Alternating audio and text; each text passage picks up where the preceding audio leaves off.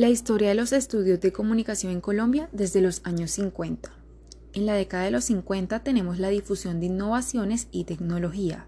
En esta década se da inicio de los medios y también se tratan tres aspectos fundamentales tales como lo son la definición del objeto de estudio, la historia del estudio en Colombia desde los años 50 y además tenemos temas actuales como la investigación ligadas a otras ciencias sociales. Por otra parte, también surgió la modernización del campesinado. Era allí donde se implementaba el uso de cartillas y de programas de radio para así mantenerse informados y aprender cosas nuevas cada día.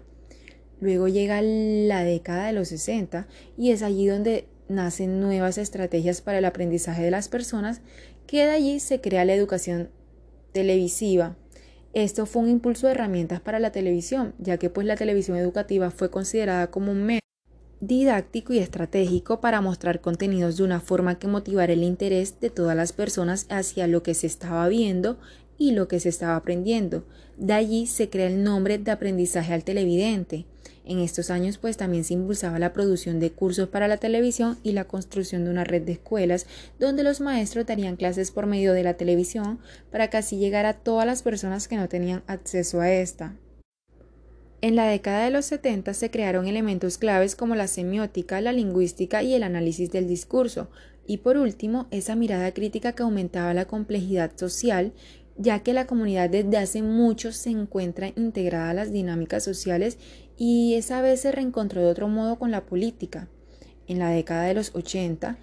surgió la configuración de los estudios de comunicación, ya que muestra un cambio de fondo, pero no propiamente con el campo de la comunicación, sino más que todo tiene que ver con un movimiento general en las ciencias sociales, en donde abre un cambio de nivel a esos profundos cambios en el horizonte, ya sean políticos, ideológicos, de la globalización, de la economía y la cultura.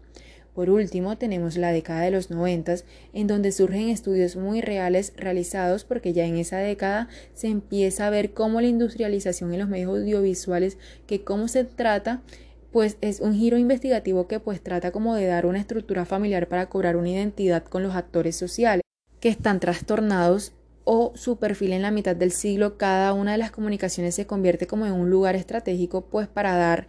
inversiones económicas, ordenaciones tecnológicas o presencia social relevante. Es así como un poco podemos eh, ver la historia de los estudios de la comunicación en Colombia desde los años 50 hasta eh, la década de los 90.